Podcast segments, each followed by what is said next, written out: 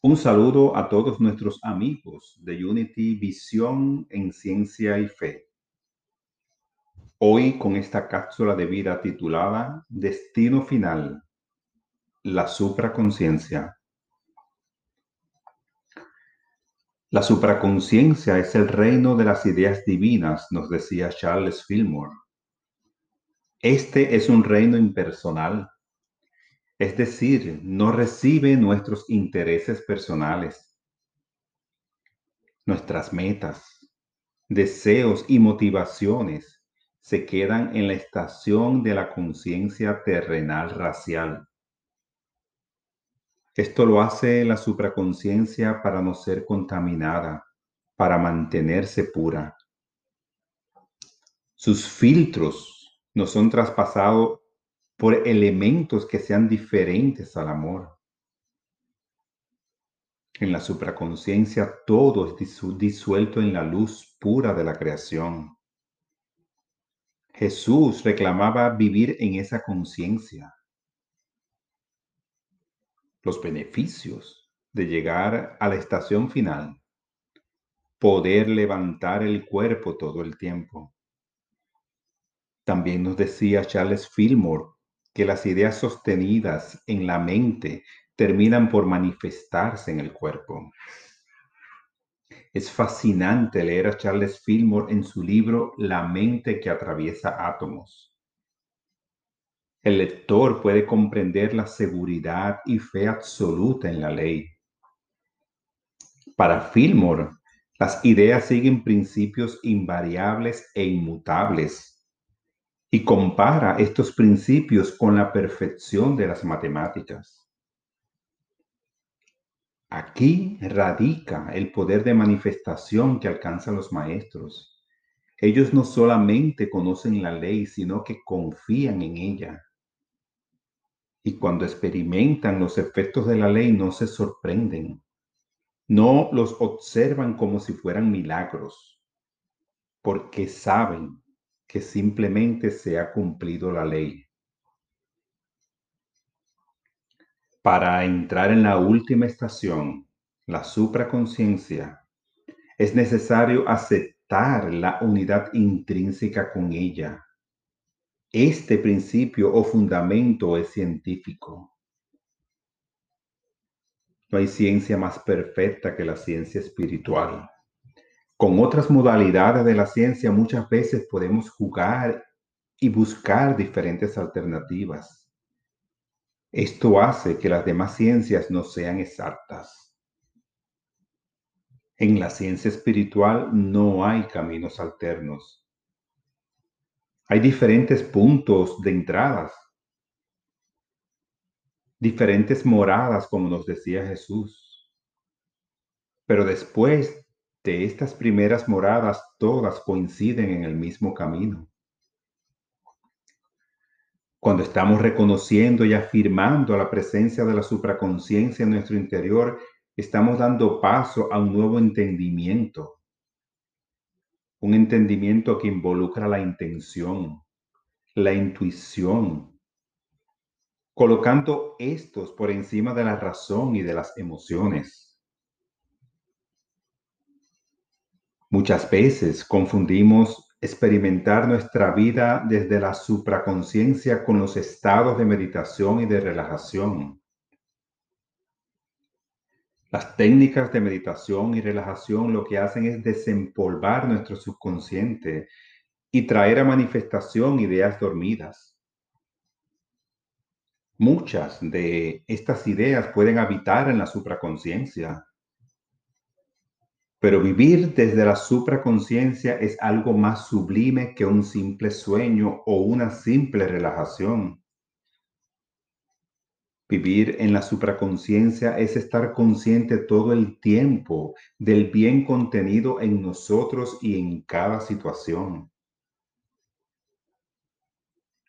La estación consciente y subconsciente de nuestro camino espiritual están basadas en nuestras percepciones y estímulos originados en nuestros sentidos.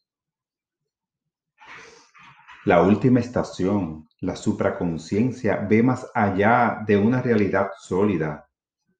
Es capaz de penetrar la energía y ondas que están por debajo del mundo creado. Es trascendental porque penetra no solamente nuestros pensamientos, sino el espacio entre nuestros pensamientos.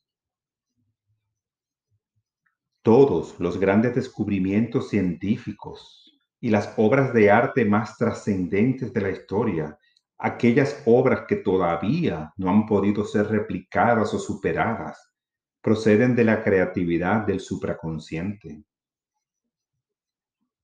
Muchos han sido los científicos y los artistas que dan testimonio de inspiración para sus obras y que no pueden ser explicadas por sus mentes. Muchos de ellos hicieron obras que ni ellos entendían ni el porqué, ni del impacto de sus obras. Sencillamente fluyeron y fueron usados como canales de la creatividad supraconsciente. Es en el estado supraconsciente donde ocurre la verdadera sanación.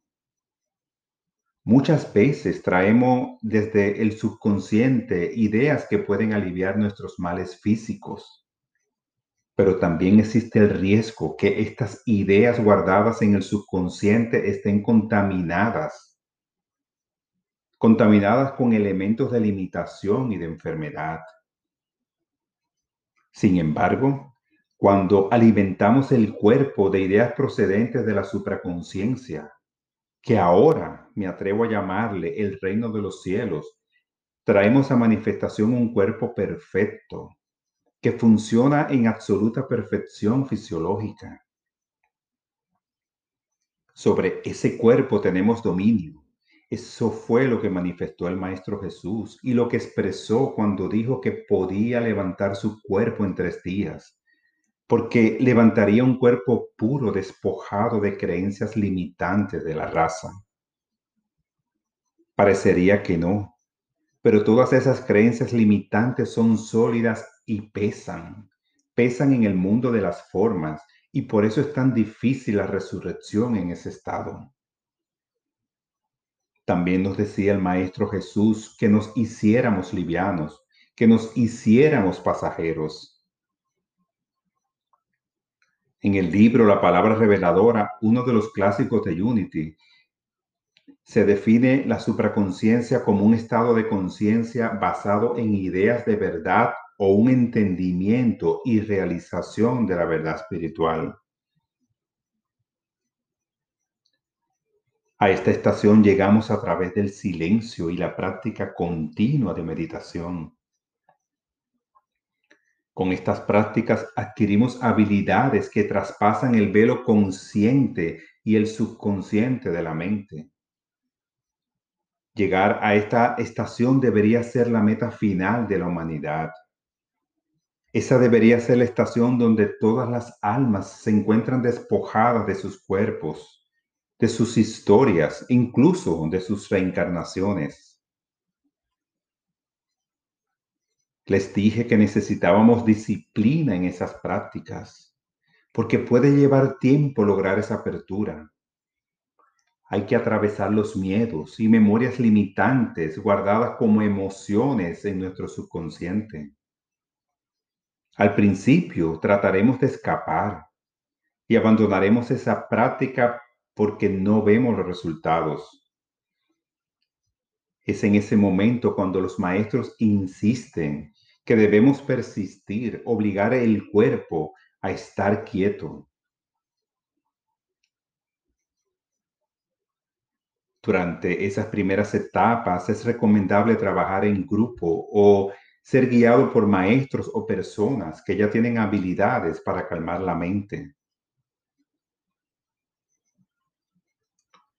Todos hemos experimentado la frustración de esa mente que trata de volar con cientos de ideas cuando tratamos de entrar en un espacio meditativo. Nuestra mente parece un mono loco que trata de escapar.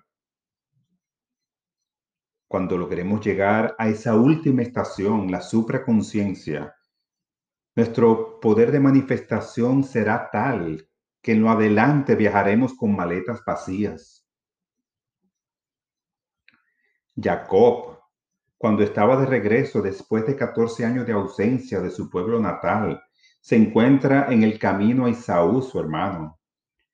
Y como parte del proceso de perdón que habían de vivir, le entregó a este y a sus hombres los bienes con los que él viajaba.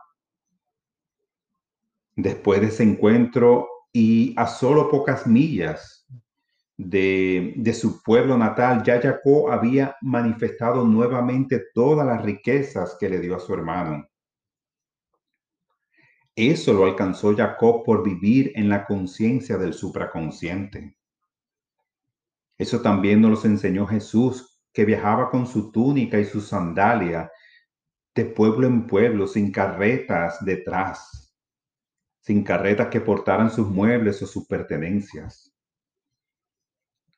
Vivir fuera de una conciencia egoísta, disuelto completamente en el supraconsciente, nos devuelve el poder absoluto para manifestar el éter, para manifestar de acuerdo a nuestras necesidades. No tendremos todo lo que nuestro ego está buscando, pero tendremos lo suficiente. Y no hay nada mejor que tener lo exacto, lo preciso, lo suficiente. Y cuando digo suficiente, me estoy refiriendo a tener suficiente en todas las áreas de nuestra vida. Vivir en la supraconciencia nos da ese balance y ese equilibrio de manifestación.